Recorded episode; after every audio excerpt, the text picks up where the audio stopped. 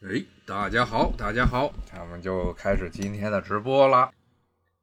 啊，现在美国的疫情还是线性上升啊，一看就是因为检测能力不够的原因。之前为什么检测能力不够？主要的问题还是在于，首先是 CDC 自己确实是要背个锅，这当时做的这检测盒有问题。然后之后呢，又有各种奇葩的要求，又不准干这个，又不准干那个，最后导致了疫情一直是无法检测，试剂盒检测成了一个瓶颈。现在全世界可能疫情最狠的还是美国，我们这儿啊，这两天呢，今天下楼去拿东西的时候，隔着门看外头，又都不戴口罩了。哎呦，我的妈呀！还是疫情的高峰期，就前几天他们那帮人在。德克萨斯啊，那边闹啊，要解除自禁足令，都不戴口罩。哎呦，介绍人又开始不戴口罩了。下楼的时候，我正好看见有水电管工啊，可能是要修什么东西，也是不戴口罩啊，咔叽就进来了。基本上我看唯一的戴口罩还戴这个眼镜的啊，只有这个中餐馆的送餐老板。反正我见过的中餐馆的送餐的人，全部都是既戴口罩还戴上护目镜。然后呢，稍微差一点的呢，其他的那些送餐的。是戴一个口罩，然后再往下，基本上就全都不戴口罩了。尤其大街上走的老头老太太，遛着狗，然后步伐特别的缓慢，哎呦，一步一步一步，就按这么一个频率来走，然后不戴口罩。按照这个情况的话，这这不可能，疫情就不可能结束了。就别说是今年秋天。我看这边很多的各种展会呀、商会呀，原来的都是比如说夏天举行的呀，然后现在都拖到秋天，说秋天什么七八月份，说估计就好了啊。照现在这么一个情况下，根本不可能，根本还没有树立起防疫的意识来，等着突然消失是不可能的。这些人就有点赌了啊，就说这个病完全不会打到自己身上，这都是不可能的。我觉得现在的这个媒体啊。美国这些媒体啊，他对这个疫情报道的完全是走样了，彻彻底底的走样，把本来的防疫问题变成一个严重的政治问题，然后每天都说一些根本没有意义的事情，出现问题的时候就甩锅，甩了半天锅还是照样得肺炎。特别是这些支持共和党的媒体啊，现在就是疯狂的这甩锅。最荒诞的事情就是他们那几个。极为有钱的，在电视上传教那几个神父又在那说什么上帝带来的空气，一阵风就把 就把这个病毒给吹跑了。所以就是之前一直跟大家强调的呀，美国呢就是一个很典型的两极非常分化的精英和普通人啊。原来有有一个所谓的中产阶级，但是尤其是从零零年代开始，零零年代开始贫富分化极为严重之后，一路狂奔之后，基本上现在就变成了真的是。美国可以说是两个国家，一个是所谓的知识，还有这些信息获取比较畅通的人，还有呢就是这些普通的人。而且这个普通的人呢，最大的一个问题啊，就是真的是非常非常相信自己的报纸和电视上说的东西。虽然他们经常口头上说我们不要随便相信报纸。如果你只是跟他聊天，说我说这报纸上怎么这么说呢？说你不用相信他。但是呢，当他们遇上他们不知道的问题的时候，都是去直接从这些报纸上来援引啊，认为这报纸上说的就是对了。就包括这边的很多的学校，有的时候这中小学上学的时候，还会讲说这么怎么样去阅读报纸，要批判性的阅读。但是真正的实践起来的时候，全部都不是一个样啊，就跟这一次的这个肺炎。很大的一个一个特点就是嘴上一套啊，真正做起来就完全走样了。现在媒体，特别是共和党这边媒体，还是不遗余力的甩锅啊，说美国现在没事，美国很安全。我真的是这个欲哭无泪，这也没有办法。这边的媒体，它其实是从差不多八十年代以来啊，作为一个新自由主义啊这么一种浪潮。不光是经济、政治上的这新自由主义的这么一种思潮，在美国逐渐的生根，而且得到了政府的支持之后呢，很大程度上呢，包括了美国这种媒体业啊，也是意识形态化、不讲事实，很多的时候是这种愚民型的不讲事实的情况就越来越严重了。最典型的呢，当然就是这些共和党的媒体，特别是像福克斯啊，福克斯这是出了名的奇葩的地方，但是呢。你可以看看啊，包括这个默多克他底下的这些报纸基本上都是这个样，新闻媒体，包括他现在《华尔街日报》也是在他们的底下。然后呢，像英国的什么《太阳报》啊，这些报纸呢，全部现在就可以这么说吧，像默多克他的商业运营范围之内，最成功的地方，一般这个地方的政局就越乱。比如说像英国、像美国，都是他的主要的大本营。邓文迪现在都离婚了，都跟他离婚了，这就是一个传奇的故事，非常传奇的故事。当然，现在已经是翻开了新的一页了。默多克本人，他的其实就是很典型的新自由主义啊，在台面上代表人物啊，台面上的代表人物是他，然后通过他们这些媒体作为喉舌来对美国的民众呢灌输一堆乱七八糟的、非常奇怪、非常奇葩的这些知识。有点严重的反制，但这其实就是新自由主义的一个标志，就认为人只要做自己想做的事情就完了啊。但是呢，做了自己想做的事情，最后的责任还是在自己承担。所以你如果要让自己成为傻瓜啊，那他就就变成傻瓜。大家还是接着上街啊，不戴口罩啊，真的是无话可说。这就是媒体的很恐怖的一点啊。包括美国这几年之所以在外交上啊。很多的理念都变得非常的极端，也是在于他们很多的精英现在，尤其是比较年轻的一点，但又不是特别年轻的，像四五十岁、四十多岁的这种人呢，像国会州参议员都是极为激进的，特别是共和党这边都是极为激进的这些红色派别，就红脖子这支持的人。那么呢，他们的很多的言论啊，就跟这福克斯电视台讲的是一模一样的。这些人呢，甚至不是说是不清楚情况，而是他们真的就坚信了这些媒体上说的东西。还不只是这些政客，还包括很多这个学术界，现在也面临这种情况。跟原来那国际关系的那个教授聊天，因为他不是研究中国问题的，但他写了一些关于中国问题的文章。我问他这些关于中国问题情况，他主要是从哪获取这个知识啊？他说是从这个《纽约时报》。我说《纽约时报》对中国报道基本上没办法看。但他认为，但是在普通的美国人心目中，这个《纽约时报》啊，还是一个所谓的客观中立的报纸。但是你要稍微知道一下《纽约时报》它的背景，就知道它从九十年代之后，也是变成了一个意识形态非常极端的这么一份报纸。上上回跟大家讲过，就是。《纽约时报》最早啊，所谓的文章的态度中立，那个是一百多年前的时候的事儿了。因为当时犹太人，他们就是犹太的这些运输商，他们买这报纸的目的呢，就是确保每天的能够准确的、实时的知道他们货物出口和进口的到港情况，是一个纯粹的这么一个商业运作，把这份报纸买下来，然后来运营。那么这个犹太家族也是当时候买下来没有政治目的，只是为了经商。但是呢。随着这个报纸呢慢慢变成美国甚至全世界都最有影响力的报纸之一了之后，但是这份报纸还是属于私人所有，还是这个犹太家族他们所有，包括现在的他们的主编还是这家族的人。从这个九十年代之后，新的一代这家族的这个领导人啊，就是很典型的这么一个所有事情都是政治开头的这么一个家伙啊，他上来之后就大幅度的更改。之前的很多的编辑原则，尤其是客观中立，在这个《纽约时报》其实从九十年代之后就不存在了。明显的是极端的亲民主党啊和自由派这一边儿。所以呢，你现在如果跟美国人说说《纽约时报》客观中立，他们都会这嗤之以鼻。特别是支持共和党的人说《纽约时报》的时候，估计他们马上就要跳起来了。就一个很大的问题就在于这儿了，就是很多的这些媒体他说是客观中立，但是。不能够为触自己老板的心思，像这《纽约时报》是这么一点，包括《华盛顿邮报》啊更是这样。《华盛顿邮报》现在就是亚马逊的这个老板、世界首富贝佐斯他的一个玩具。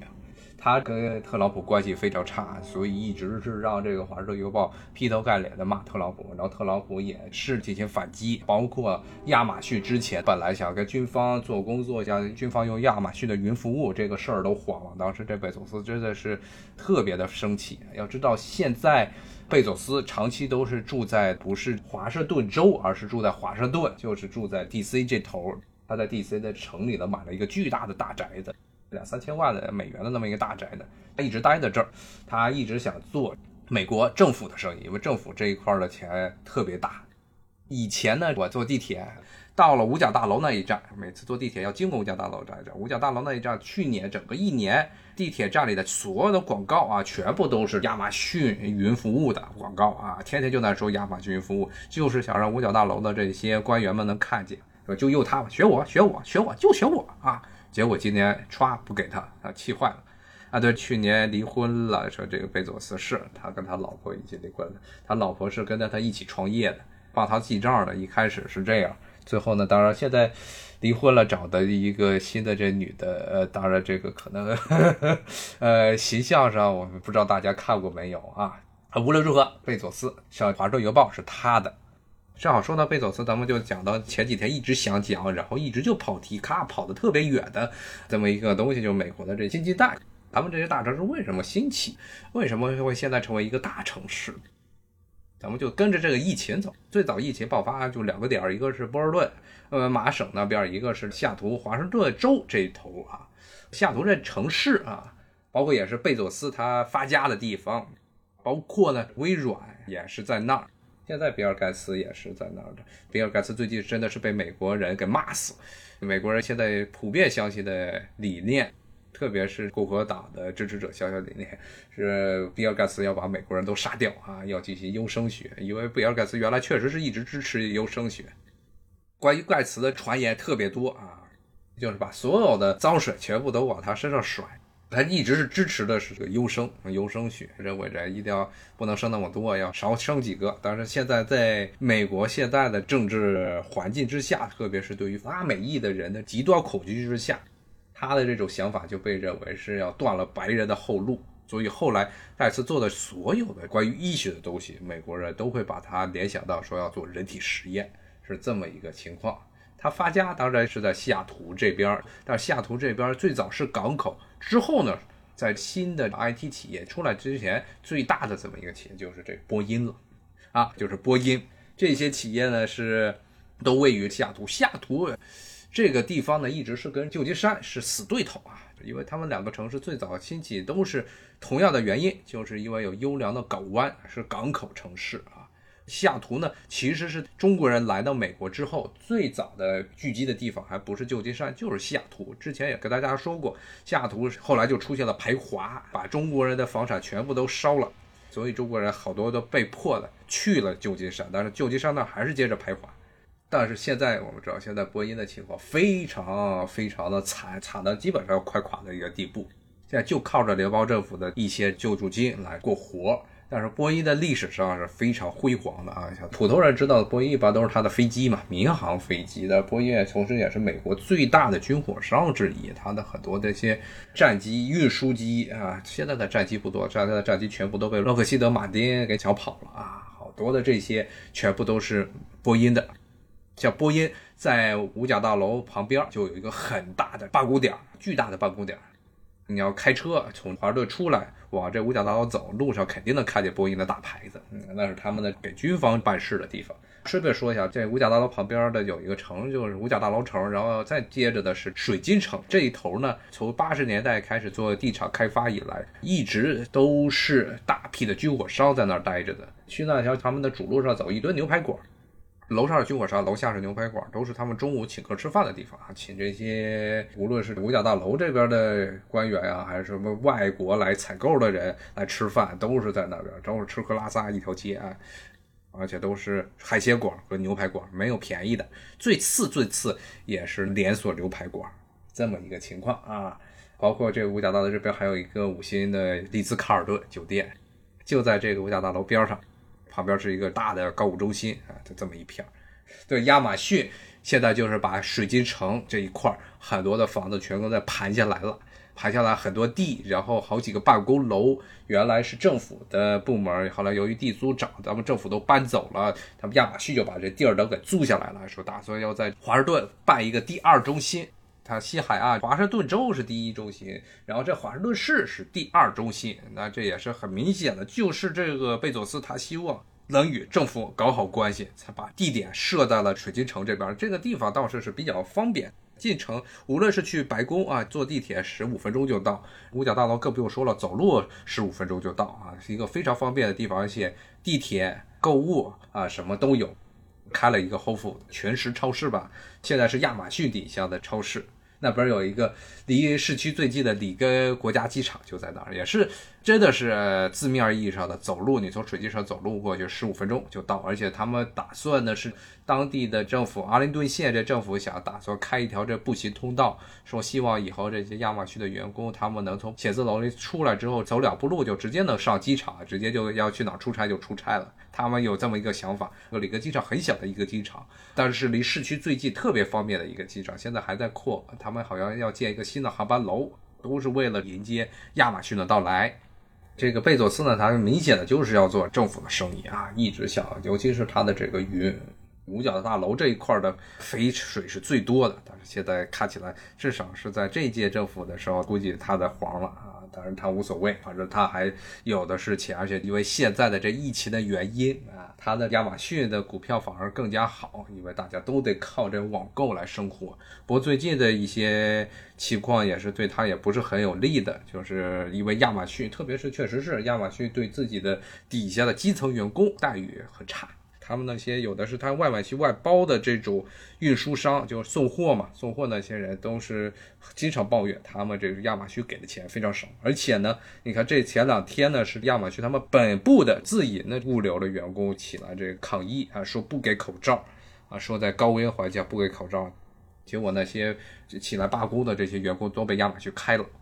所以它的基层还是一个标准的，可以说是薄利多销，尤其是物流这一块，它最基层的员工这给的薪水非常低，而且呢，就算是现在疫情这么严重，也是不给口罩戴，可能不知道最近戴没戴，反正看一两周之前的时候，当时候是不让戴，啊，但这个是亚马逊。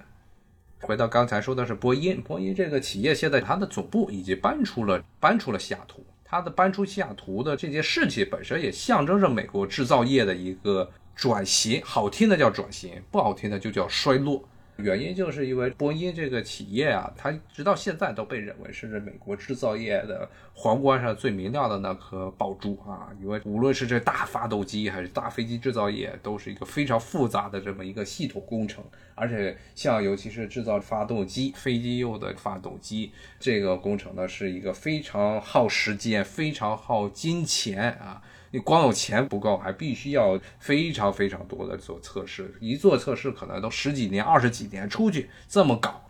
所以呢，它这个大飞机发动机被认为是制造业最复杂的这么一个工程啊。其实现在全世界平心而论啊，能造这大飞机发动机的国家也寥寥可数啊。其实最重要的都是在美国。然后呢，这在英国的这罗罗啊，或者其实是另外一个名字，就是劳斯莱斯。然后再差一点的是俄国的发动机，再往下就没了。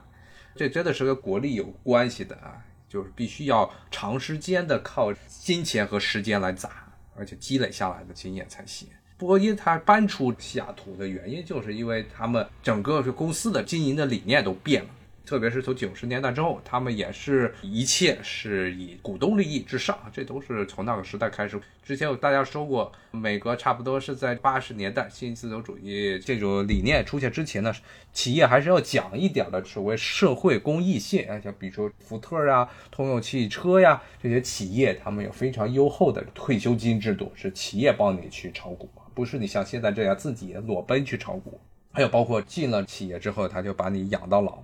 但是呢，后来这种所谓的社会公益性，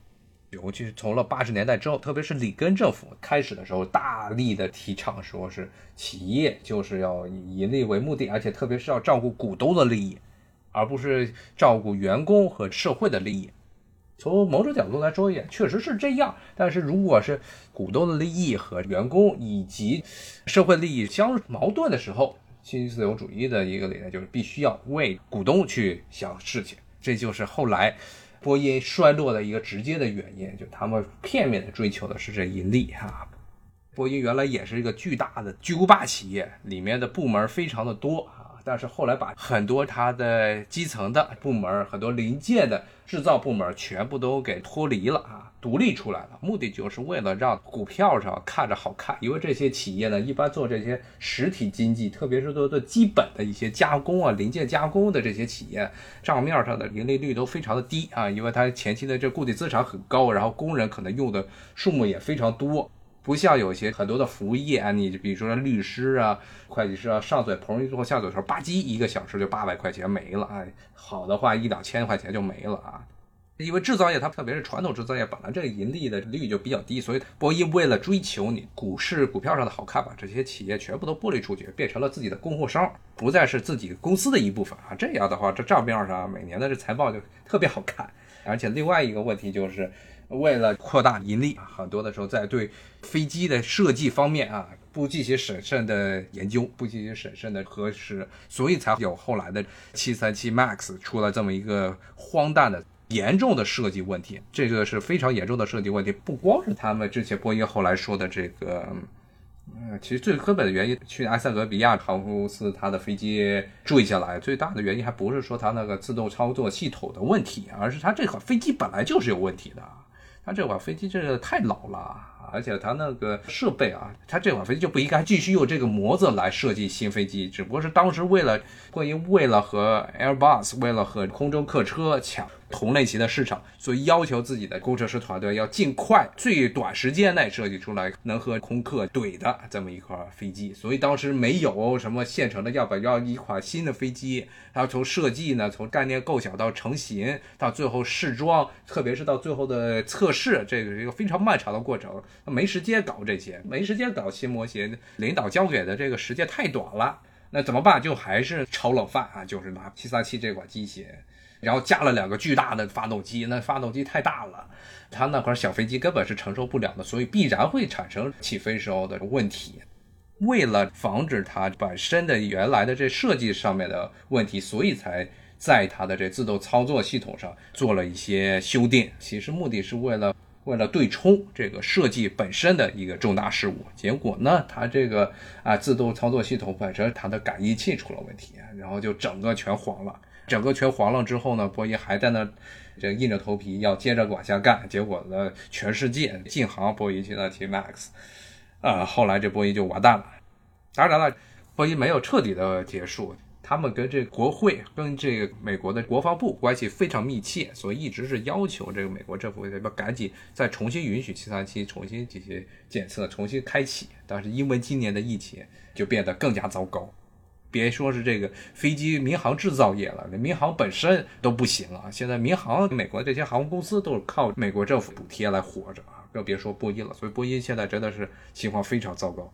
他们总部搬出西雅图的最直接的目的，就是因为西雅图很多的这些老的工程师，从九十年代开始一直是在跟波音的高层对着干。认为这波音高层的很多的一些经营理念出现了严重的偏差啊，过度的追求利润，不关心基层这些工人的利益，然后呢也不关心飞机的安全性，所以后来干脆就波音把自己的总部从这西雅图搬出来了。之后呢，你这些工程师要去找这个领导麻烦，你都找不到人啊，还得打电话，到时候领导就给你打哈啊，说过几天，过几天那就不知道过几天了，过几年都不给你一个回复啊。所以，波音他们的总部搬出这个西雅图这些事情，其实是象征着美国传统制造业全面衰落啊，过度的追求这个所谓的金融化，还有这个利润的最大化。后来麦道被波音给吞了，但是其实波音它吞并这个麦道这件事情本身，哎，也是一个。极大的失误啊！就因为他后来麦道他本身的经营的这情况就远远不如波音，但是后来这麦道的那些高管都成了波音的人，而且他们从九十年代之后成为波音高层中的香饽饽啊，就是因为他们是全面拥抱新的这种股东至上啊、利益至上理念，然后呢，很多的尤其是与这个管理层跟西雅图那边的中层或者下层的干部之间的关系就非常的不好，后来也直接导致了西雅图。丧失了波音的总部从西雅图搬出来，但是呢，后来呢，西雅图又赶上了好时候，就是像后来的第一次的这互联网革命，第一次互联网革命这零零年前后，就首先其实微软都不算互联网了，最早是微软在这边兴起，然后呢，贝佐斯带着点家伙事儿啊，带着那时候的这个老婆啊，跑到了西雅图来经营这个网络书店的这么业务，结果后来越做越大，不再卖书了，什么都做了，西雅图后来迎来了一个。IT 时代的这么一个到来啊，它不再是只是一个纯粹的原来是军工，除了造飞机，它也造船，这些东西是原来它最早的这个老本儿，除了航运业之外，现在有了一些新科技、新技术企业。那么中国人可能对西雅图这个城市的了解，很多人是看那个电影看的。啊，说西雅图是一个非常好的城市，怎么样怎么样？它这个城市啊，就是典型的这美国的西海岸城市啊。这个历史上其实也不是很远，所以呢，你要在这找历史古迹呢，基本上没戏的啊。但是说句不好听的，它当地的可能俄国的遗物都比英美十九世纪的遗物多，因为那一片儿呢，整个华盛顿州原来曾经是。俄国人从阿拉斯加一路南下去搞皮毛交易的时候，在华盛顿州那一头弄了很多的贸易据点，所以当时还有一些这个俄国当时这个军事据点的遗迹，后来还被开发成旅游景点。当然，其实那个时候阿拉斯加都是俄国的地盘啊，所以这个西雅图很多东西都是后来兴起的，比如说星巴克这咖啡，它所在的那个叫 Pike Place，叫派克市场所在的那一头啊，像很多电影中都有表现。很多电影就把它弄得都特别美，但是你去那儿发现那地方其实人声嘈杂，特别乱。但唯一的好处就是遍地都是小猪啊，它呢好多的小猪的雕像，这一只猪那一只猪，包括星巴克老店，他们那个老店的里头的门上头还站着一只咖啡豆猪啊，猪是他们这个市场的标志。这个城市呢没有其他的这些人文古迹，但是风景非常美啊。坐飞机到那儿之后呢，都能看见大雪山，有点像日本的富士山那样啊。你在一个晴朗的天空下，在西雅图的天际线上能看见它远处的这 Mount Rainier，啊，那是一个休眠火山，而且巨大的一个大雪山啊，从背景看特别的漂亮啊。西雅图夜未眠，对，西雅图夜未眠里派克市场就是一个重要的，可以说是核心的这么一个景地啊，就是在那地方发生的所有的事情。今天我看时间上好像也差不多了。今天其实也是从这个疫情讲到了华盛顿州，又从华盛顿州讲到了亚马逊啊、波音。其实吧，咱们都是今天围绕着美国疫情最早爆发的一些地区，其实就是西雅图这一边啊来讲。西雅图现在华人数目又开始慢慢的增长起来了，但是现在西雅图的可能新的这些移民，可能都大部分人都不知道西雅图原来其实是排华最狠的一个城市。当然现在无所谓了。斗转星移，现在世事难料啊！现在完全是不一样了啊！我看这个也谢谢这些听众们，这像老朋友一起说，我也喜欢跟大家聊啊。咱们明天呢，继续跟着新冠肺炎 COVID 十九它的步伐，在美国各个城市来进行巡礼，然后看看这些城市他们主要是怎么兴起的，还有他们些主要的产业。明天应该其实又回到纽约了，看看纽约。其实我们说的很多了，看看还能有没有别的。好，咱们下回见。明天九点见，不见不散，拜拜。